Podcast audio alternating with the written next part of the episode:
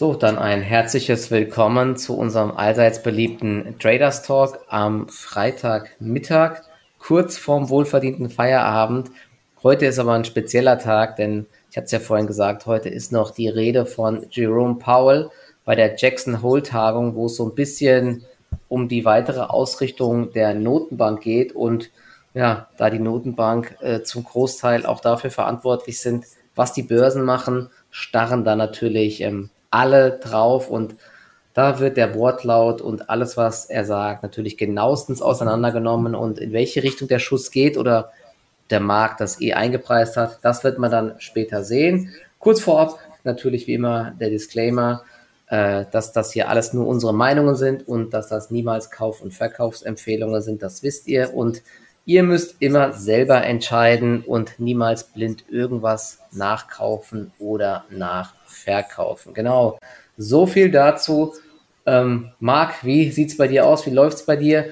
Was hast du für Positionen? Wir haben ja schon ein paar Themen auf dem äh, Zettel und genau, was erwartest du dir vielleicht als allererstes mal von der ähm, Tagung um 16 Uhr oder ja, mit was rechnest du?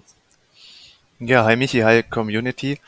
Ähm, ja, mit was rechne ich? Also im Endeffekt ist es weiterhin in beide Richtungen offen, würde ich sagen. Heute Morgen habe ich gelesen, dass von ein paar anderen FED-Mitgliedern schon durchgesickert ist, dass es möglicherweise in diesem Jahr schon erste Tapering-Schritte geben könnte. Insofern muss man jetzt wirklich mal die Rede abwarten. Also wenn hier ganz konkrete Schritte ähm, angekündigt werden, dann hat es durchaus das Potenzial, die Märkte jetzt auch mal ein bisschen durchzurütteln, weil wir eben immer noch diese hohen Indexstände haben. Wenn das Ganze jetzt hingegen wieder wirklich auf die lange Bank geschoben werden sollte, dann kann natürlich auch sein, von den aktuellen Niveaus aus gibt's eben nochmal eine Schippe drauf.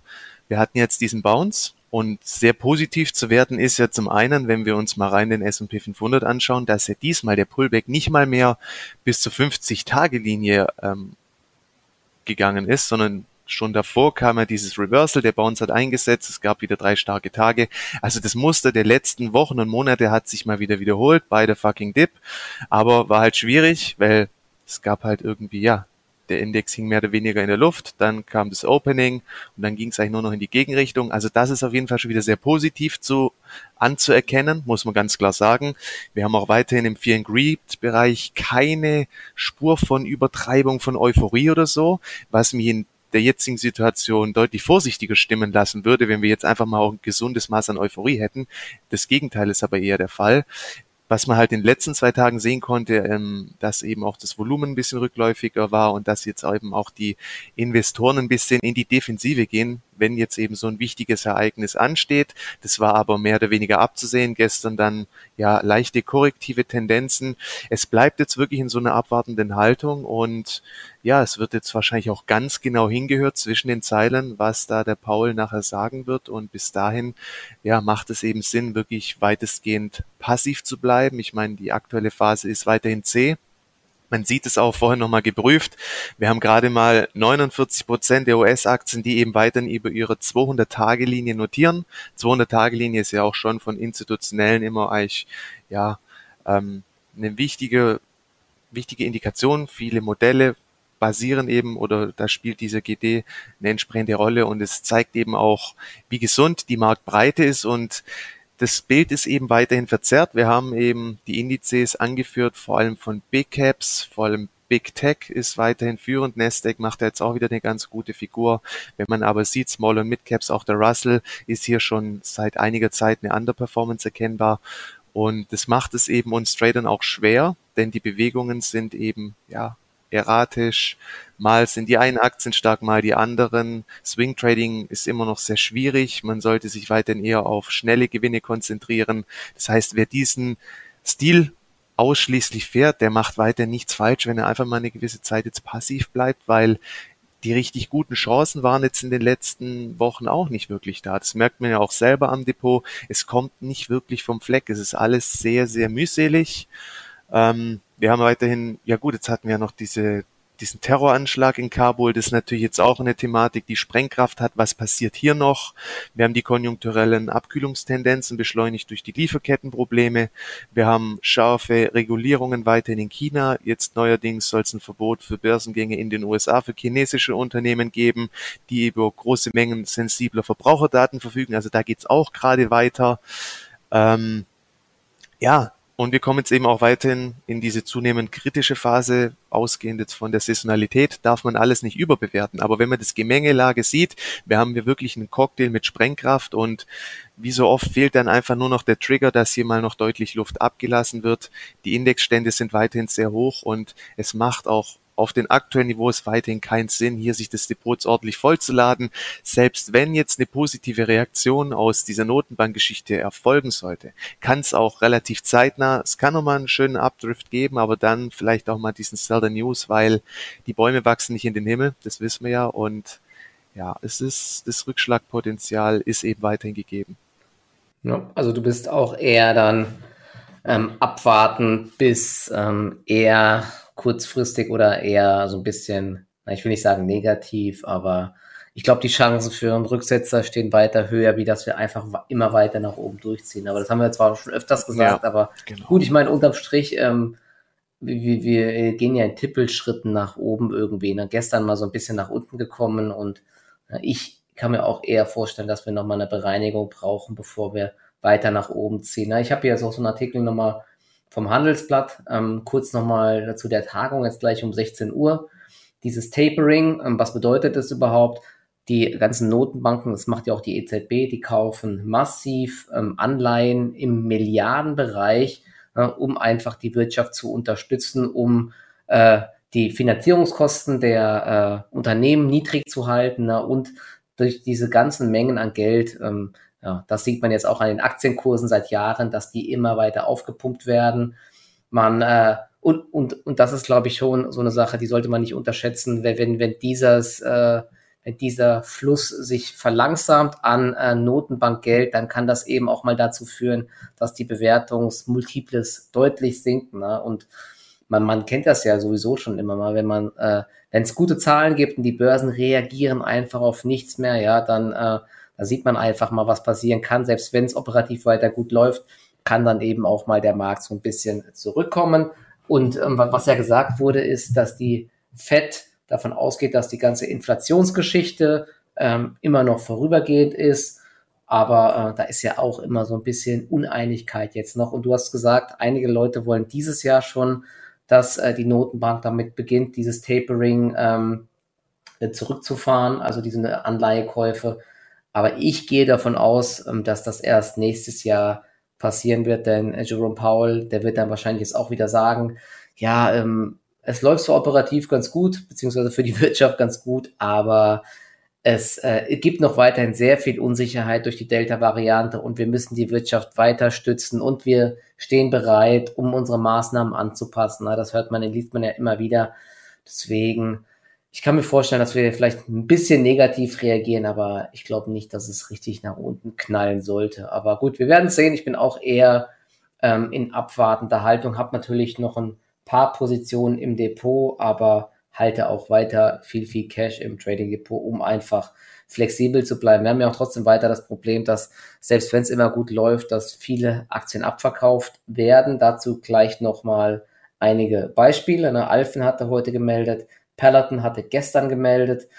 DWS gab es einen massiven Abverkauf, jetzt nicht wegen Zahlen, sondern wegen ähm, ja. ja möglicherweise nicht kompletter ähm, Erreichung dieser ESG-Kriterien genau, da, nicht das war ja jetzt wohl so, dass da eine äh, Mitarbeiterin, die äh, wurde noch in der Probezeit gekündigt und ähm, die hat das Ganze dann ins Rollen gebracht. Da gab es anscheinend so ein paar unterschiedliche Meinungen, ja, und Jetzt ähm, brennt da der Laden und die DWS hat äh, sehr, sehr viele, ich glaube, mehr als eine Milliarde an Marktkapitalisierung verloren.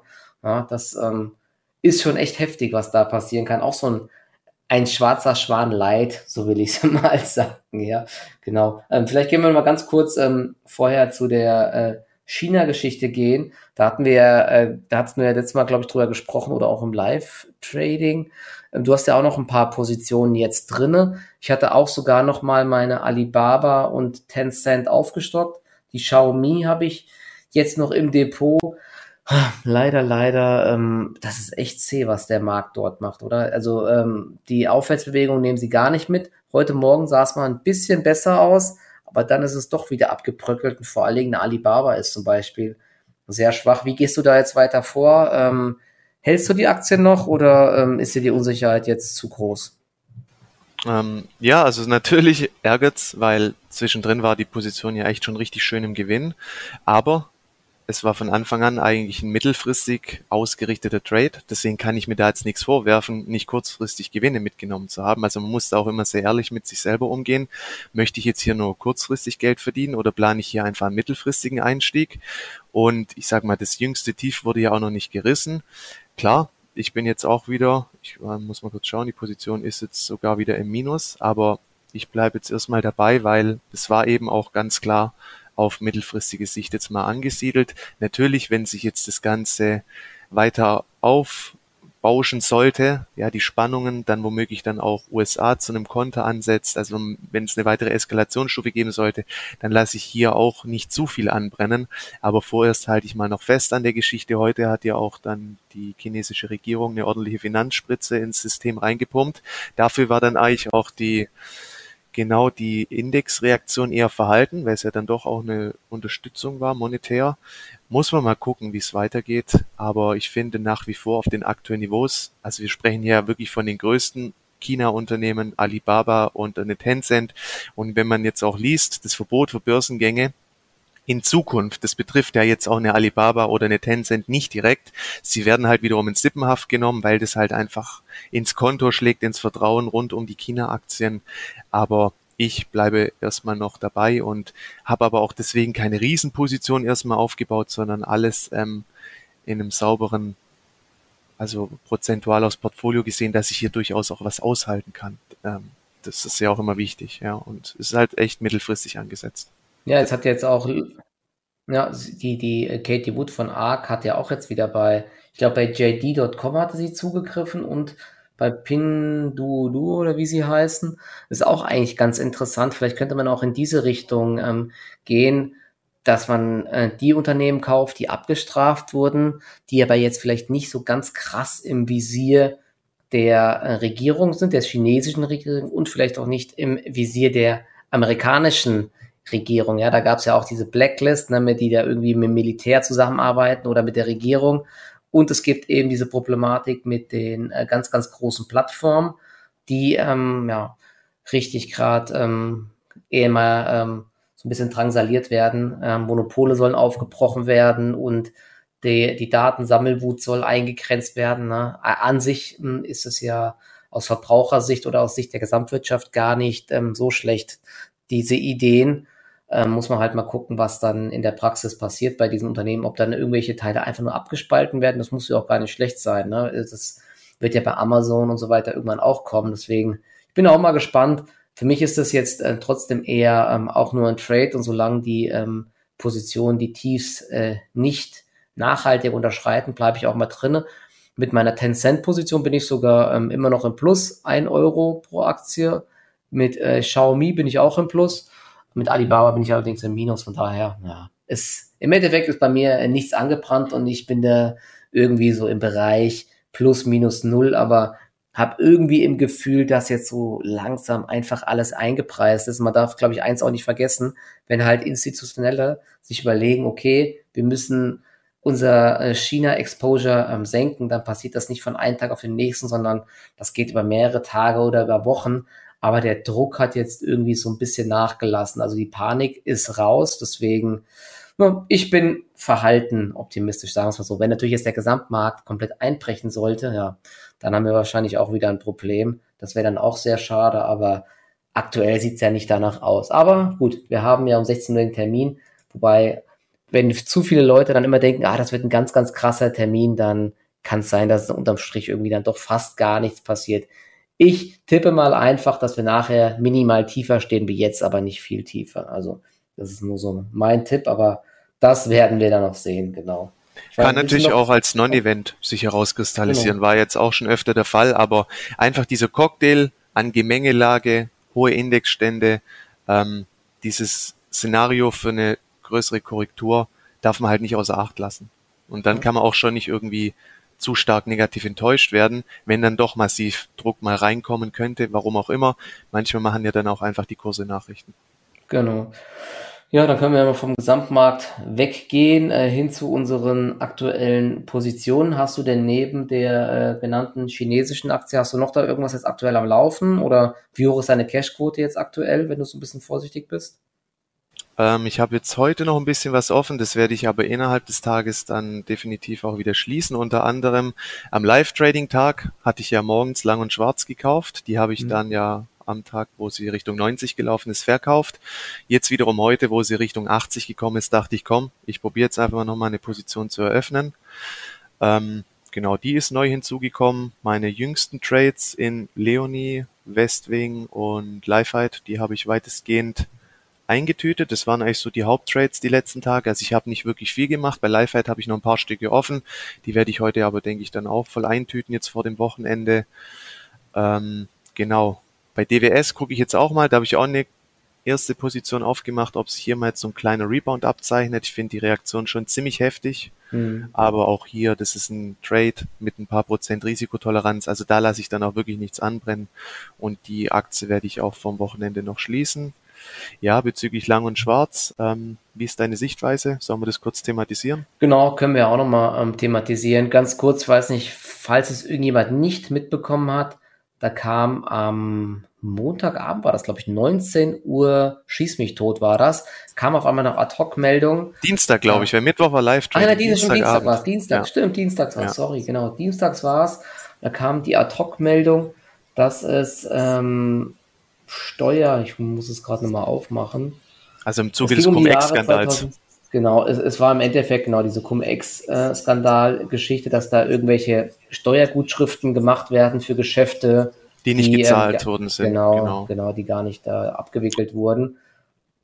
Genau. Also auf jeden Fall haben sie eine richtig dicke Steuerrückstellung gebildet, weil da was Größeres kommen kann. Da hatten sie die eine Information, glaube ich, vom Finanzamt bekommen und das sind dann, ich muss mal schauen, 62 Millionen oder sowas waren das, ne, an, an Rückstellungen, die sie gebildet haben. Oder so hoch kann das werden. Auf jeden Fall, der Schaden kann so hoch werden. Also ist es auf jeden Fall beträchtlich, denn die Marktkapitalisierung von Lang und Schwarz, das hatten wir ja alles so ein bisschen auch in dem Live-Trading mal gesprochen. Das ist schon ähm, ganz ordentlich, wobei sie das überstehen werden. Ach, jetzt, ich sehe gerade, die ganzen Schätzungen sind jetzt weg bei Lang und Schwarz. Die Marktkapitalisierung ist nur 250 Millionen Euro aktuell. Also, und dann die, ähm, und dann solche möglichen ähm, Kosten, das ist halt echt schon ziemlich heftig, wobei sie im ersten Halbjahr nur noch mal ganz kurz zum Vergleich einen Konzernüberschuss hatten von 48 Millionen Euro. Das war jetzt im ersten Halbjahr 2021, war aber auch ein extrem gutes Halbjahr, denn im Jahr davor waren es nur 14 Millionen. Also würde es so laufen wie in den Jahren davor, ohne die ganze Sache mit Trade Republic oder jetzt auch wieder Wikifolio, dann ähm, hätten sie ein ganz, ganz großes Problem. Jetzt müssen sie eben nur die Hauptversammlung erstmal verschieben. Ich glaube, die Dividende und Sonderdividende, die könnte vielleicht auch ausfallen. Ich weiß es nicht. Sie hatten auch ein Aktienrückkaufprogramm gestartet. Das wird wahrscheinlich auch erstmal nicht fortgeführt. Ja, aber das sind so mal äh, kurz die Hintergründe. Jetzt wolltest du noch was dazu sagen. Ähm, genau, ich glaube 45 Millionen standen ja im ersten Moment im Raum oder dafür wurden die Rückstellungen gebildet und das hatten wir auch schon thematisiert. Wenn man das jetzt mal auf den Aktienkurs runterbricht, wären das ja 15 bis 20 Euro je Aktie. Also da hat die Aktie ja schon deutlich heftiger darauf reagiert, als dieser Abschlag vorgenommen wurde. Ähm, man weiß halt auch nicht, welches Ausmaß das Ganze noch annimmt. Von Seiten des Unternehmens oder des Managements kam bis jetzt halt auch nichts. Und das ist halt auch so ein mhm. bisschen, ja, verlorenes Vertrauen in das Unternehmen und ja, so wie es ja eben oft ist in dieser Kausalkette, beginnen dann auch viele Investoren die Reißleine zu ziehen. Wahrscheinlich sitzen da auch noch einige auf sehr hohen Gewinnen, wenn man sich auch mal so die Performance des letzten Jahres anschaut von der Lang- und Schwarz-Aktie. Das lastet jetzt womöglich noch auf dem Titel. Es geht halt, denke ich, auch in erster Linie drum, ähm, war Lang und Schwarz die treibende Kraft? Oder hat man, sage ich mal, dieses erschlichene Geld, wurde das eher an die Kunden weitergereicht. Und wenn eben zweiteres wäre, wenn jetzt Lang und Schwarz selber nicht die treibende Kraft wäre, könnte man ja deutlich besser aus dieser Geschichte auch hervorgehen. Das könnte auch wieder für mehr Vertrauen sorgen. Und dann, meiner Meinung nach, wären die 80 auch wieder wirklich eine willkommene Einstiegsgelegenheit. Aber solange eben nicht wirklich viel kommuniziert wird, so habe hab ich mir jetzt gesagt, hey, so um die 80 bin ich jetzt einfach mal bereit, noch mal eine Position aufzubauen. Jetzt gucken wir mal, ich wenn sie sich jetzt in dem Bereich stabilisiert, wäre es positiv, aber ohne richtige Gewinnpuffer mhm. möchte ich da eigentlich auch nicht großartig übers Wochenende gehen, zumindest jetzt nicht mit der Größe von Positionen. Da würde ich auf jeden Fall nochmal einen Teilverkauf tätigen. Aber es ist auf jeden Fall spekulativ, keine Frage. Ja.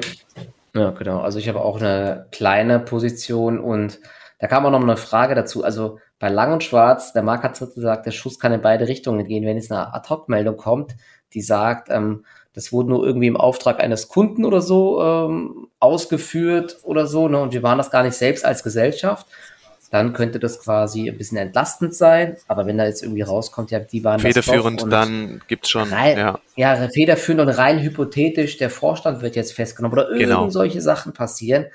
Und dann wird die Aktie wahrscheinlich nochmal äh, deutlich zweistellig verlieren. Und hier sind wir auch wieder an dem Punkt, dass man dann höchstwahrscheinlich in der Position äh, in Anführungszeichen gefangen ist, weil ähm, selbst wenn man einen Stop setzt, wenn so eine Meldung nachbörslich kommt, ne, dann müsste man schon den, den Stop auf TradeGate setzen, um ausgestoppt zu werden. Und Lang und Schwarz ist eher eine marktenge Aktie. Das heißt, es kann auch gut sein, dass der Stop dann, ähm, wenn Stop Market ist, wird er ausgelöst, aber vielleicht viel tiefer als man denkt. Wenn es so eine Stop Limit Order ist, dann kann es eben sein, dass die Aktie gar nicht ausgeführt wird, die Order, denn rein hypothetisch, ihr setzt euren Stop bei 70 Euro, ähm, der Trigger ist bei 70 Euro, dann Limit 65 Euro und ähm, da kommt so eine Meldung mit, sagen wir, eine ganz, ganz, ganz schlimme Bad News, alles Fake, was weiß ich. Dann macht, da, da, da gibt's noch einen Kurs ähm, auf TradeGate zu 75 Euro, der nächste Kurs ist 55 Euro, dann habt ihr ein Problem, weil dann wurde euer Stop gar nicht ausgeführt, weil es unter dem Limit ist. Und dann ist man eben in so einer Position gefangen. Ganz ähnlich war es ja bei Wirecard, wobei ich das absolut nicht vergleichen kann und will. Also da sehe ich jetzt keinen, äh, keinen so großen, zumindest im operativen Geschäft nicht so einen großen Betrug, denn wir handeln ja, oder ein Großteil von uns handelt ja auch tagtäglich über, äh, über Trade Republic und dementsprechend auch über die LSX. Deswegen, ähm, ja, ich glaube, operativ ähm, ist es weiter solide. Ein ganz großes Fragezeichen ist jetzt halt auch einfach, ähm, wie reagieren die wichtigsten Partner so jemand wie Wikifolio und Trade Republic. Ja, das ist auch ganz schwer zu sagen von außen.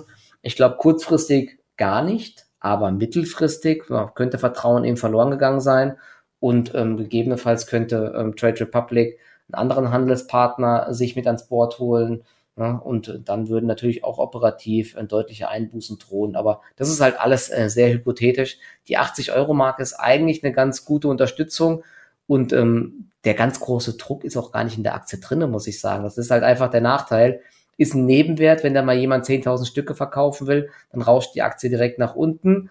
Aber sie kann sich eben auch mit wenigen Stücken wieder deutlich erholen. Deswegen ja, ist es halt echt eine sehr spekulative äh, Wette. So, deswegen äh, würde ich es auch nicht übertreiben mit den Positionsgrößen einfach. Vielleicht ergänzend, als ja, vielleicht ergänzend auch noch zu dieser Stop-Thematik. Ja. Also Pauschal kann man immer sagen, ein Stop schützt nicht vor einem Übernachtrisiko, aber es muss ja auch nicht immer nur zwingend ein Übernachtrisiko sein, denn so eine Ad-Hoc-Meldung, ja, Vorstand würde zum Beispiel verhaftet oder irgendwie da gibt's eine Razzia, dann wird die Aktie aus dem Handel ausgesetzt, ja, und es kann sein eben, die eröffnet dann im ersten Kurs 20 Prozent tiefer und dann habe ich ja auch dieses Risiko. Das heißt, wenn ich dann auch einen Stop im genau. System genau. habe, dann wird er eben erst aktiviert mit Limit Order oder Market, wie auch immer man das jetzt verknüpft, nach dem erst gehandelten Kurs, ja. Und dann hat man da auch keinen garantierten Stop sozusagen. Also das ist oft ein Trugschluss und das muss man sich eben auch bewusst machen. Genau. Also ähm, Gewinne eingetütet oder Verluste realisiert sind immer erst, wenn die Order ausgeführt wurde. Ja, das ist, ähm, ich glaube, das ist ganz wichtig. Sowas kommt zwar nur sehr selten vor, aber wenn es vorkommt, dann kann es extrem schmerzhaft sein. Und bei Lang und Schwarz waren das ja eh dann am Dienstagabend. Da hat das gesehen, dass das auf TradeGate extrem viele ähm, Stop-Market-Orders waren. Deswegen ist die Aktie ja auch auf Einschlag ähm, von 120 auf ich glaube, 74 oder 73 Euro im Tief runter. Also ja, das, das ist nochmal ganz wichtig. Das ist so, so eine Sache, die äh, man nicht so in der Theorie einfach lesen kann, sondern die man dann erst in der Praxis irgendwann feststellt. Und wenn man sich wundert, hey, wieso wurde meine Order nicht ausgeführt? Ich habe doch einen Stop gehabt und so. Na, ganz so leicht ist Börse eben nicht in der Praxis. Für den Fall sind sogar äh, Zertifikate ja. im Vorteil, weil dort kann ich ja, sage ich mal, eine bestimmte Geldmenge definieren die ich bereit bin zu verlieren. Und wenn natürlich dann der Knockout kommt, ist das Geld weg. Aber mein gesamtes Investitionsvolumen steht nicht im Risiko. Andererseits, der Nachteil ist ja. halt, oft sieht man ja, es gibt diesen kurzen Rutsch, ja, der Schein ist dann eben verbrannt, man hat keine Chance mehr auf so eine Erholungsbewegung. Wenn man die Aktien halt physisch hat, dann hat man eben immer noch die Chance, dass sich das Ganze auch wiederum beruhigt. Deswegen ähm, Zertifikate sind auch kein schlechtes Vehikel, vor allem eben auch für die Short-Seite oder wenn man dann ein Event hat, wo man womöglich weiß, es ist ein bisschen spekulativer ausgerichtet in die eine oder andere Richtung, dann kann ich zum Beispiel auch sagen, hey, dann nehme ich dann doch jetzt lieber mal ein Zertifikat. Aber klar, in der zweiten und dritten Reihe und gerade auch in dem Nebenwertebereich gibt's oft eben auch keine vernünftigen Zertifikate und wenn dann echt mit einem extrem hohen Spread, wo man unterm Strich dann auch sehr hohe Transaktionsgebühren bezahlt. Genau. Ja, dann schließen wir das Thema lang und schwarz genau. mal ab. Mal sehen, wo wir dann nächste Woche stehen bei der Aktie. Und ja, widmen uns vielleicht nochmal weiteren Aktien. Hast du, hast du noch irgendwas jetzt äh, sonst noch im Blick? Oder, ja, also ich ähm, habe mir ein ähm, paar Aktien auf jeden Fall noch ähm, auf die Watchlist gepackt. Also weiterhin ein recht gutes Kursverhalten zeigt der Heidelberger Druck. Also gerade dieses Thema mhm. Ladeinfrastruktur mit diesen Wallboxen, die Aktie hält sich echt schön auf hohen Niveaus, hat eine neue Base. Wenn man jetzt von dem Szenario ausgehen sollte, wir bekommen neue positive Impulse, ja, könnte das Ding direkt auf neue Hochs schießen. Heute Morgen kurz gepostet, Eichstron finde ich vom Chart, also jetzt mal nur rein vom Chart. Ich meine, der jüngste News war jetzt auch nicht unbedingt schlecht. Sieht auch recht schön aus. Wir haben halt so eine verengte Handelsspanne, woraus man eigentlich auch wieder recht gut ansetzen kann mit Verlustbegrenzung und Chance-Risiko. Ähm, Foslo sieht auch nicht ganz schlecht, so schlecht aus, hat zuletzt ja auch die Prognose angehoben. Jung Heinrich macht unter den Zyklikern eigentlich noch einen ganz guten Eindruck. Da gab es halt zuletzt auch eine ganze Serie von Insiderkäufen, was auf jeden Fall ja. positiv zu werten ist. Bei Leonie gab es jetzt zuletzt diesen Stärkeimpuls nach oben. Das Ganze hat sich dann begonnen zu entladen von 17 auf, glaube an der Spitze 1840. Aktuell läuft der Pullback. Muss man mal schauen ähm, ein stärkerer Pullback wäre ich womöglich auch wiederum bereit zu kaufen, weil ja, hier kann es eben doch sein, dass Übernahmefantasie noch mit reinkommt. Oder wenn man halt sieht, die Aktie zeigt wieder ein ähnliches Verhalten wie zuletzt. Ja, der Markt wird schwach, aber Leonie beginnt sich von den Tiefs wiederum zu erholen, relative Stärke etc. Wäre das ein möglicher Kandidat für den Wiedereinstieg? Wer weiterhin eine extrem schöne Base hat im Bereich der grünen Aktien, ist eben die Energiekontor. Die ist ja weiterhin auch auf der Goldesel Top 10 Liste. Weiterhin die Story einfach eine Aufwertung der bestehenden Projektpipeline, weil eben auch viele Ölkonzerne und vieles aus diesem Bereich, die müssen jetzt schauen, dass sie im regenerativen Bereich Fuß fassen. Und da kann man eben auch auf solche Unternehmen wie Energiekonto setzen, die zum einen sehr planbares Geschäftsmodell haben und in der Projektierung wesentlich schneller voranstreiten oder dann eben auch mal so ein Geschäft dann verkaufen. Ähm, bei SLM Solutions läuft aktuell wiederum ein Pullback. 3D-Druck, gerade in Bezug auf Lieferkettenprobleme. Den Titel sollte man auch auf jeden Fall noch auf der Watchlist haben. Und ja, so eine Tesla, ich meine, einfach mal nüchtern von der Price Action. Vielleicht entsteht hier im Big Picture auch eine neue Base. Auch mal abgesehen von Bewertung etc. Ich finde so eine Aktie unter Trading-Gesichtspunkten, wenn sie mal ein schönes Setup hat, kann man es versuchen. Ist jetzt auch noch kein zwingender Kauf, aber irgendwo so ein Big Picture macht die Aktie eigentlich gerade auch gar mhm. keinen so schlechten Eindruck. Aber das sind jetzt alles Titel, Stimmt, ja. einfach mal auf die Watchlist packen, da besteht jetzt auch kein akuter Kaufdruck, aber wichtig für uns ist immer, wenn Marktereignisse eintreten, sollten wir vorbereitet sein, um zu wissen, was zu tun ist, weil dann muss, kann ich nicht noch erst überlegen, ja, was kaufe ich dann überhaupt? Und so eine aktive Watchlist ist eben ja letztendlich Pflicht. Und vorhin habe ich auch noch gelesen mit BioNTech und Pfizer, die wollen ja erreichen, dass ihr Impfstoff in den USA auch für eine Auffrischung, also diese sogenannte Booster-Impfung, eine reguläre mhm. Zulassung bekommen. Die Unterlagen sollen noch in dieser Woche bei den Behörden eingereicht werden. Und so eine BioNTech hat ja jetzt auch ein bisschen korrigiert. Möglicherweise bringt sie sich auch nochmal in Stellung für einen weiteren Upmove. Also auch mal noch eine Aktie für die Watchlist. Ja, die hält jetzt die 300-Euro-Marke. Genau. Ganz Pfizer ist da auch noch im Spiel, ja, aber ja, ich würde da fast auf Biontech. Aber am besten mal beide. beide ja, und apropos, Ja, apropos der ähm, Ladesäulen, ähm, Ladeinfrastruktur, das ist echt so ein Sektor, der sticht gerade gegenüber vielen anderen positiv. Ja, Compleo ist ja komm. auch das, glaube ich, war die. War Hör die mir auf mit dem, hey, echt. Ich könnte kotzen. Der Einstieg war einfach nur perfekt und jetzt gucke ich dran vorbei, aber so läuft es halt. Ach, du bist ja. rausgeflogen, ja. ja. Bin auch nicht also. drin. Ne? Okay, ja, Compleo, ähm, oh ja, 105 Euro. Und ähm, in dem Zuge kann man auch ganz kurz nochmal auf die Zahlen von Alfen eingehen. Ähm, Alfen hatte ja im ersten Halbjahr, das ist ja auch ein, ein holländisches Unternehmen, die machen auch Ladeinfrastruktur und machen auch Batteriespeicher und noch solche intelligenten Stromnetze. Die haben wir auch bei uns im Moonshot Depot. Ähm, die ersten, die Zahlen vom ersten ähm, Halbjahr und vor allen Dingen auch vom zweiten Quartal jetzt, die waren ähm, ziemlich gut. 28 Prozent Umsatzwachstum und ähm, vor allen Dingen im Bereich der äh, Ladesäuleninfrastruktur 68 Prozent Wachstum und auch der Energiespeicherbereich, der ist zwar noch relativ klein dort, aber auch fast 50 Prozent gewachsen und die Profitabilität ist sogar noch stärker gewachsen. 69 Prozent EBTA-Wachstum. Na, will ich jetzt nicht auch alles näher drauf eingehen, aber nur mal ähm, so äh, jetzt für den Bereich ähm, der Ladeinfrastruktur. 41,3 Millionen Umsatz haben sie gemacht und im Vorjahreszeitraum waren es eben nur 24,7 ähm, Millionen. Das ist ganz interessant. Und sie haben äh, einige neue Kunden gewonnen, unter anderem Mitsui in Irland und ich weiß nicht, ist das wirklich Porsche? Porsche Moon Power. Keine Ahnung, ob das wirklich diese Porsche ist, die ähm, ja, für die sie auch Mobilitätslösungen ähm, ja, äh, schicken, äh, verkaufen. Und sie haben im ersten Halbjahr 46.600 Ladepunkte ähm, ausgeliefert und das ist ein Wachstum von 79 Prozent. Aber sie sagen auch, ja, ähnlich wie alle anderen Unternehmen, es gibt Probleme mit der Lieferkette, ja, es fehlen Komponenten. Wahrscheinlich hätten sie sogar noch mehr verkaufen können, als sie gemacht haben. Die ganzen Lieferzeiten sind ja auch noch überall sehr, sehr hoch. Trotzdem ja, die Aktie jetzt auch mit einem, ich will gerade mal schauen, die war vorhin deutlich im Minus, ja, ist im Minus, aber hat sich eben auch fast verdoppelt jetzt seit ähm, Mai. Deswegen ist so ein scharfer Rücksetzer eigentlich ganz interessant, auch mal für einen Trading-Einstieg, aber mal vielleicht noch einen dritten Verlusttag abwarten. Wir waren gestern bei 102 Euro, jetzt sind wir bei 89 Euro wieder, also schnelle 10, 15 Prozent ging es runter. Wenn man vielleicht nochmal unter 85 Euro rutscht, dann wird es ganz interessant eigentlich. Also die packe ich mir auch mal auf die Watchlist für einen Trade dann und im Langfristdepot bleibt die Aktie hm, sowieso drin. Genau. Also so viel zu Alphen. Story komplett weiter intakt meiner Meinung nach und äh, sie sind gut gewachsen, aber die Prognose wurde eben nicht erhöht und ja, deswegen, ich, ich denke, das sind ganz normale Sell on Good News bei der Aktie. Ja, Alphen war eh immer wieder auch schon interessant, einfach antizyklisch mal die Hand aufzuhalten. Genau, genau, richtig. Und ähm, vielleicht nochmal ganz kurz jetzt zu Peloton. Ähm, ich kann mir vorstellen, hier bei einer größeren Korrektur sogar nochmal nachzukaufen. Auch hier ist für mich die Story komplett intakt weiterhin. Die Aktie reagiert aber negativ. Es gab ja viele Belastungen jetzt durch den Rückruf von der ähm, von diesem Laufband. Dann ähm, gab es Logistikprobleme.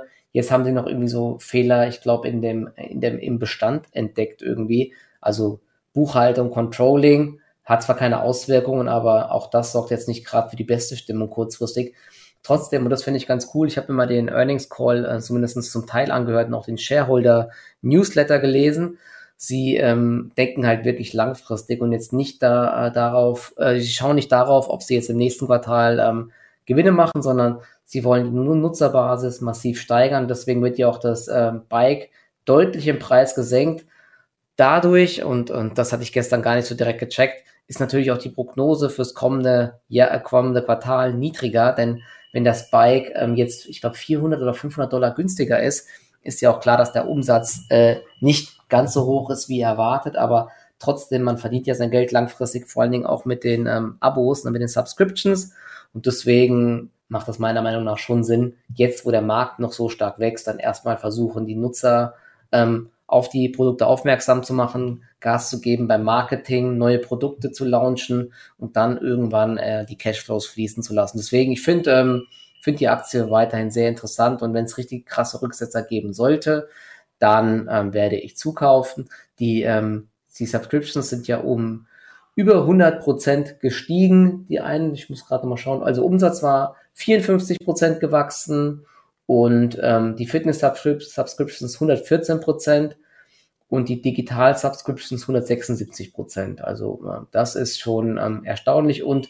was ja auch wichtig ist, die Churn Rate, also die Kündigungsrate, die ist weiter extrem niedrig bei 0,7, ich glaube 0, ich muss mal schauen, wo das stand auf jeden Fall unter 0,8 Prozent. Und ähm, das heißt, die Leute, die ähm, so ein Bike sich holen, die lieben das und die fahren noch weiter drauf, obwohl Corona jetzt in dem Quartal zum ersten Mal vorbei war. Also ich finde es weiter interessant. Sie haben jetzt auch, sie wollen jetzt eine neue Fabrik bauen, eine riesige Peloton Output Park heißt das. Sie haben ja auch letztens irgendein Unternehmen übernommen, wo jetzt auch dann produziert werden kann und sie erweitern natürlich weiterhin den Content. Angeblich soll irgendwann ein Rudergerät kommen, äh, gibt es die äh, Gerüchte. Also könnte auf jeden Fall die führende Fitnessplattform werden oder sind sie ja schon und könnten das weiter ausbauen. Also finde Peloton weiter sehr, sehr interessant, muss ich sagen. Genau. Hast du, äh, hast du die Aktie auf der Watchlist oder gar nicht? Ähm, gut, nach dem Ereignis jetzt, also ich mache am US-Markt grundsätzlich gerade relativ wenig, aber nach so einem Zahlenereignis ist natürlich schon immer interessant, wo sich der Titel einpendelt. Und vom Grundsatz her, was du gerade gesagt hast, ich habe auch nochmal drüber nachgedacht, man sieht ja auch ein bisschen die Tendenz, dass die Leute eher wieder aufs Land ziehen, raus aus den Großstädten. Ja, und vielleicht ist dann auch ja. nicht immer die Instra Infrastruktur perfekt und dann sorgt man eben auch ein bisschen vor mit Fitnessgeräten für zu Hause und so ein Spinning Bike. Also ich bin eigentlich auch großer Fahrradfan und hätte mir auch schon öfters mal überlegt, so ein Peloton vielleicht auch zuzulegen. Aber ich versuche dann gern doch dann immer noch in die frische Luft zu gehen, wenn es möglich ist. Aber ja, lass mhm. den Winter kommen, kalte Monate oder du kommst dann auch abends spät irgendwie nach Hause, alles ist dunkel, lass diese Delta-Variante wieder hochkochen mit Lockdown etc. Ja. Da haben die eigentlich schon auch weiter gute Chancen im Endeffekt zu wachsen und sie haben ja auch ein tolles Angebot, also muss man ja schon sagen. Ja.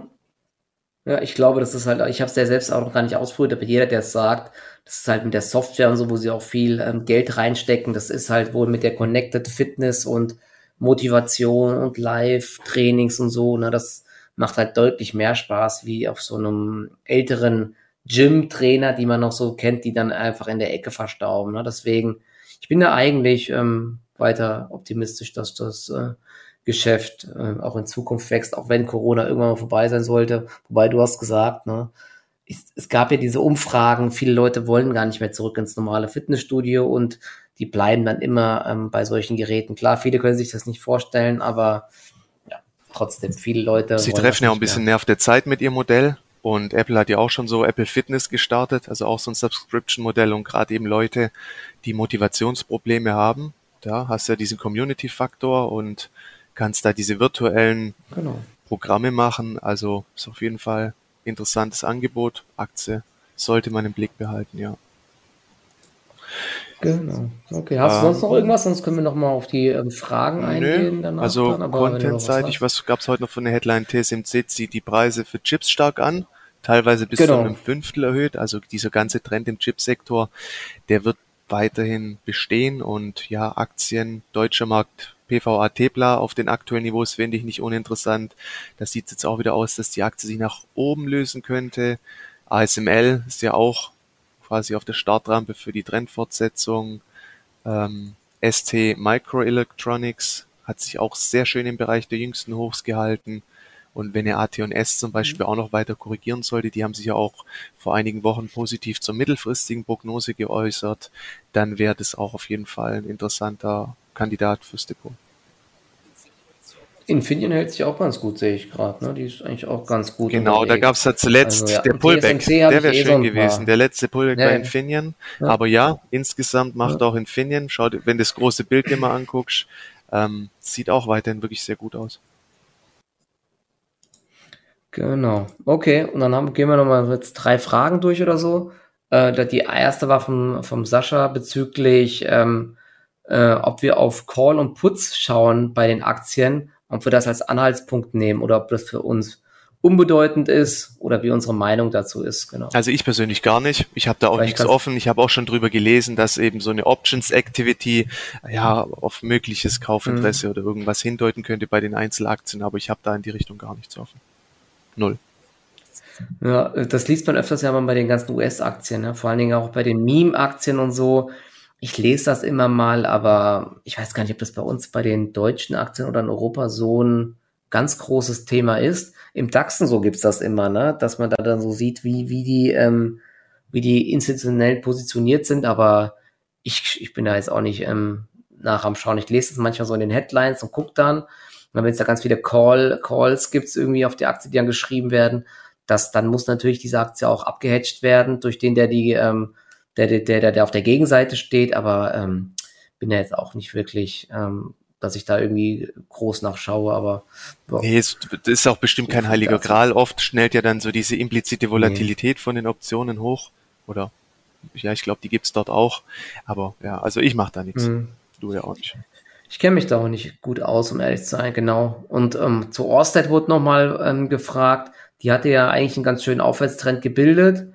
Jetzt korrigiert sie wieder mit so ein bisschen ähm, dem Gesamtmarkt. Ja, eigentlich im Endeffekt gibt es bei Orsted ja auch nicht allzu viel Neues. Werde mal mit dem äh, K.O.-Schein in der Aktie noch drinne bleiben und ähm, ja, es hängt auch vieles jetzt vom Gesamtmarkt ab, von der Stimmung ab. Ich glaube trotzdem weiterhin, dass wir im Bereich der grünen Aktien demnächst, ich weiß nicht, ob es jetzt ist oder ob wir nochmal einen Rücksetzer sehen, aber dann irgendwann richtig schöne neue Aufwärtstrends sehen werden. Und ich hoffe, dass der K.O. Äh, das bis dahin überlebt, dass wir da drinnen bleiben können. Wenn richtig Druck reinkommen sollte in den Sektor und in die Aktie, muss man gegebenenfalls eben auch die Reißleine ziehen. Genau.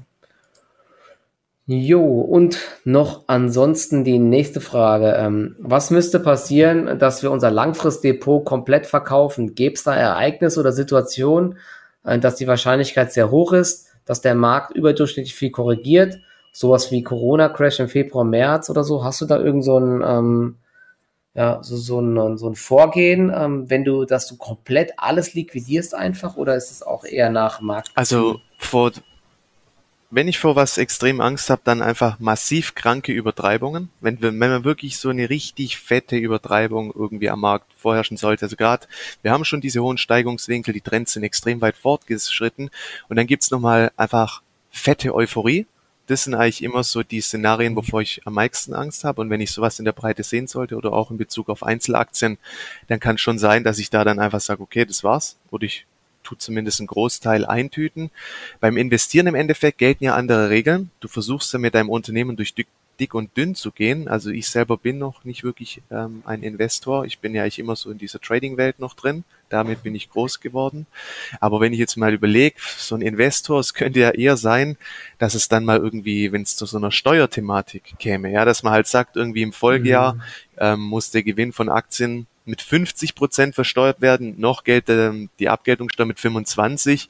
Das wäre vielleicht schon so ein Szenario, wo der ein oder andere Investor dann auch mal schwach wird und eventuell Kasse macht. Aber ansonsten weiß ich nicht, bei Investoren, klar, wenn sich das Unternehmen, wenn da eine fundamentale Veränderung zum Negativen stattfindet, aber wenn man es bezogen aufs Gesamtdepot macht und da mal die Effekte, ja, eigentlich eher so eine steuerliche Thematik dann, weil ja, wenn es dann richtig knallt, kauft ja, man ja auch wieder. Also Euphorie und Steuern, genau, sage ich mal. Also, Steuereffekte und Euphorie, ja. das wären für mich so die Trigger. Krieg, vielleicht ähm, Krieg, genau, also ja, selbst, krasser Krieg. Sowas. Für, für mich wäre noch vielleicht ein größeres Thema, wenn sich irgendwie ähm, eine Regierung bildet, die nicht mehr äh, für Marktwirtschaft ja, genau, sowas, steht und sowas. Ne? Also wenn sich diese komplette Sache, kom wenn sich das komplett dreht und irgendwie Eigentum nichts mehr zählt und ähm, irgendwie Kommunismus ähm, herrscht, dann würde ich natürlich, dann würde es wahrscheinlich auch so eine krasse Panik geben.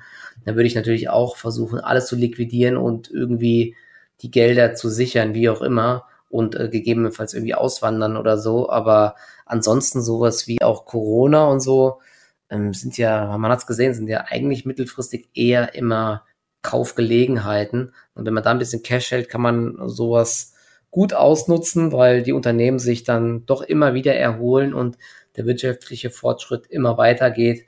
Deswegen gibt's von der Seite eigentlich ähm, für mich keine Gründe, also solche normalen Abschwünge und so ähm, auch alles gar nicht.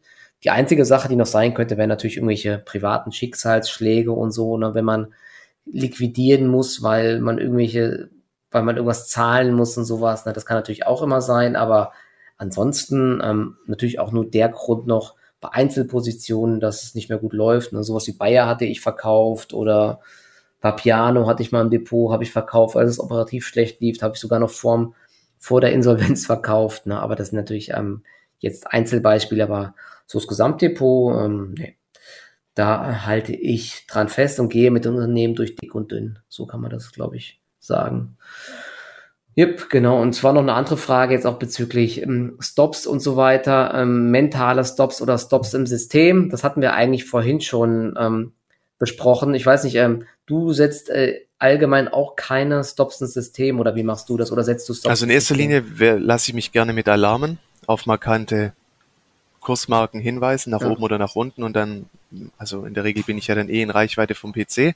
Wenn das jetzt nicht der Fall ist und ich habe ein paar Trading-Positionen offen, dann sichere ich die auch gerne mal mit einem Stop ab. Ja, im Endeffekt, wenn halt eine Marke, wenn der Einstand gerissen wird oder meine Risikoschwelle von zwei bis drei Prozent, dafür ist es ja immer noch ein gutes Vehikel. Ja, aber halt alles immer basierend auf mhm. Stops mhm. zu machen, davon bin ich halt weg, weil ich gucke immer so ein bisschen auch aufs Gesamtdepot. Ja, wenn ich Gewinnpuffer habe, kann ich in der einen oder anderen Position noch mal ein bisschen mehr Verluste zulassen. Das ist immer so, ja, im Kontext gesehen. Aber wenn ich gar nicht am PC sein kann, dann kann auch schon mal sein, ich habe einen Stop bezogen auf eine Einzelposition im System, aber ansonsten immer gerne mental und dann in Verbindung mit einem Kursalarm und dann schaue ich, was abgeht und dann kann man immer noch reagieren. Zeigen. Ja, genau.